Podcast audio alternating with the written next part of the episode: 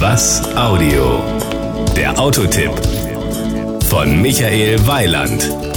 Das hatte ich mir so schön ausgedacht. Ich schaffe mir ein Elektroauto an und tanke meinen Strom preiswert in meiner Garage, vor dem Restaurant, während ich zu Abend esse oder während ich im Kino sitze. Und nun das. Alles doch nicht so einfach.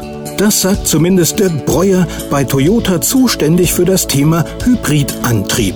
Ein Beispiel Firmenparkplätze. Das Beispiel war, komm, machen wir einfach mal 100 Steckdosen auf dem Parkplatz, der 400 Plätze hat, damit wir so eine gewisse äh, Wahlmöglichkeit haben. Und äh, mit dem, was in der Erde momentan verfügbar ist, kann ich maximal zeitgleich 15 Autos laden. Das hat zwar keinen Einfluss auf meine Garage, wohl aber auf den öffentlichen Parkraum, wo ja auch ausreichend Auftankmöglichkeiten sein müssten wenn diese Elektromobilität langsam losgeht, dann brauche ich natürlich nicht so viele Steckdosen. Wenn aber jetzt nur jeder fünfte so eine Steckdose benötigt, dann wird es natürlich eng auf der Straße und ich muss natürlich auch genau da, wo meine Steckdose ist, einen Parkplatz finden.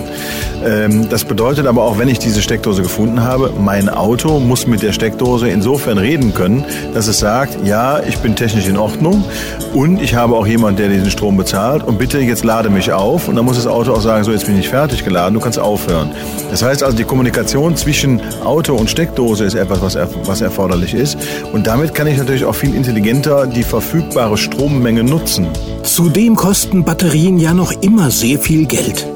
Toyota sieht als Lösungsansatz den Plug-in-Hybrid, also ein konventionelles Hybridfahrzeug mit externer Zusatzaufladung das, was ich beim Elektroauto habe, unter Umständen für eine große Reichweite, eine schwere Batterie, das kann ich umgehen, indem ich sage, komm, 20 Kilometer, 25 Kilometer können wir rein elektrisch fahren und darüber hinaus fahre ich mit dem sehr effizienten Hybridantrieb und kann so über 1000 Kilometer fahren. Ich kann laden, muss es aber nicht unbedingt und die Infrastruktur, sprich die Tankstellen, sind in ganz Europa 24 Stunden auf.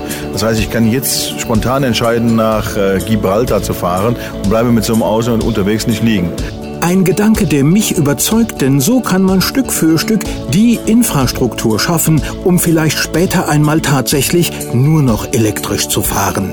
Doch selbst bis zum Marktstart des Plug-in-Hybriden wird es noch eine Weile dauern. Derzeit beginnt ein Feldversuch und danach will man weitersehen. Das war ein Autotipp von Michael Weiland. Mehr zu diesem und anderen Themen gibt's auf was-audio.de.